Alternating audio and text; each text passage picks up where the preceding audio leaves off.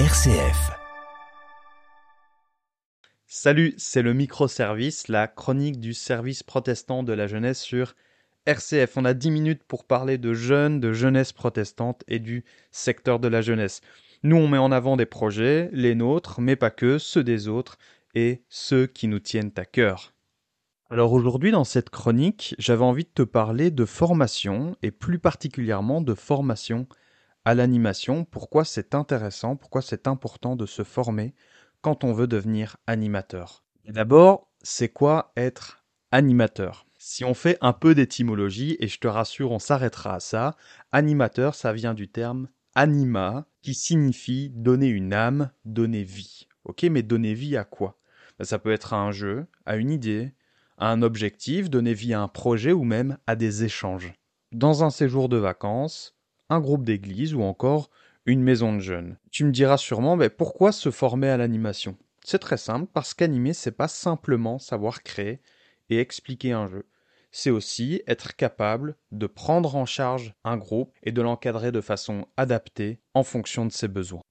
Parce que oui, quand on est animateur, on doit s'adapter à plein de choses à l'âge des participants, à leur milieu, au contexte socio-culturel dans lequel on évolue, mais aussi aux attentes et, comme je le disais, aux besoins du groupe.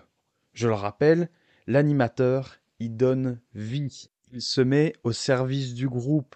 Aussi, il intervient dans les relations entre les participants et il veille à instaurer entre eux une relation bienveillante et bien traitante.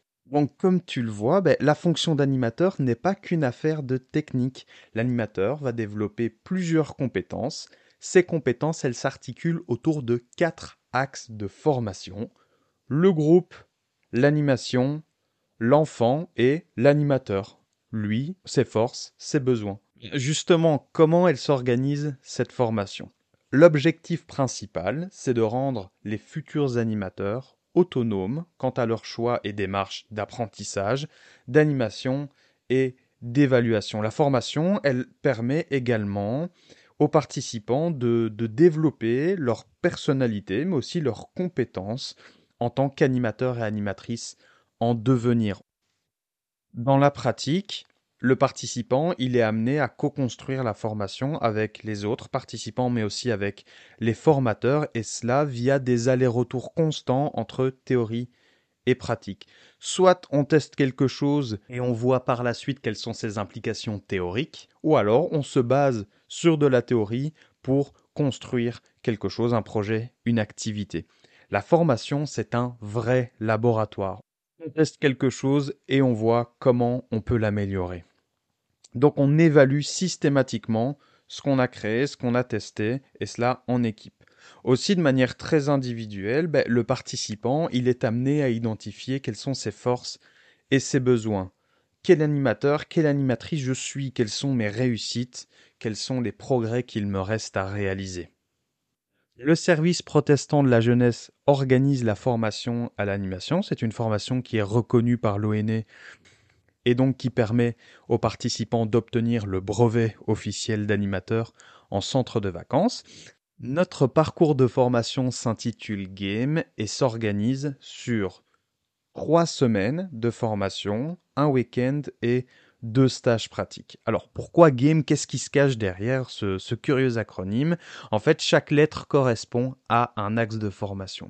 Le G, donc un premier cycle de formation sur le groupe et les relations, durant lequel on va aborder toutes les questions qui ont un lien avec le collectif dans un séjour de vacances, comment se crée un groupe, quels sont les rôles qu'on peut y retrouver, ou encore quelques techniques de communication ou de gestion de conflit.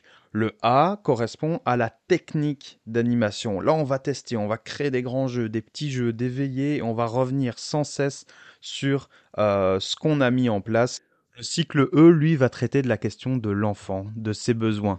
Tu le sais, un enfant de 6 ans n'a pas les mêmes besoins et les mêmes limites qu'un adolescent de 14 ans. Aussi, on va apprendre à intégrer des enfants qui ont des profils un peu plus particuliers dans un séjour de vacances. Enfin, le M, lui, correspond à moi, mes forces, mes besoins. Le M, c'est quoi? C'est un week-end au choix pour le participant. durant lequel il pourra développer des compétences musicales, de premiers soins, d'expression théâtrale, et j'en passe. La formation, elle se passe aussi sur le terrain avec deux stages pratiques qui sont à intégrer dans le parcours entre les cycles de formation afin de faire, comme je l'avais dit tout à l'heure, des allers-retours entre théorie et pratique. Donc tu le vois, la formation à l'animation, c'est un beau parcours où on développe plusieurs compétences, on en apprend plus sur soi, mais aussi sur les autres, et souvent dans un cadre très convivial. Donc si ça t'intéresse, toutes les informations sur la formation game se trouvent sur notre site www.spj.be. On est aussi disponible par mail ou sur les réseaux sociaux. J'en profite pour te souhaiter une belle année 2024, riche en expériences, en découvertes, et j'espère qu'elles pourront être formatrices pour toi. Je te tease déjà les quelques prochains sujets pour l'année qui vient. On va parler de jeux vidéo caritatifs, de volontariat international aux États-Unis et au Royaume-Uni. Et enfin, on abordera aussi la question de l'aumônerie dans un séjour de vacances. Je te remercie pour ton écoute, on se retrouve pour la prochaine du microservice et en attendant, prends soin de toi.